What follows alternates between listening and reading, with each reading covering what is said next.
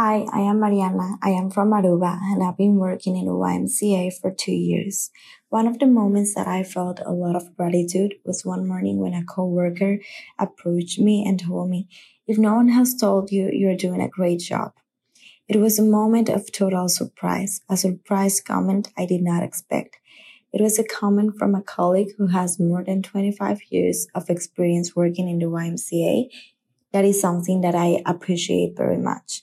And thanks to her and all the advice that she has given me during these two years, I know that I have been able to provide the best of me and knowing that I will leave a positive impact both for my colleagues and for the children and young people who come to our school. This is a translation from Spanish.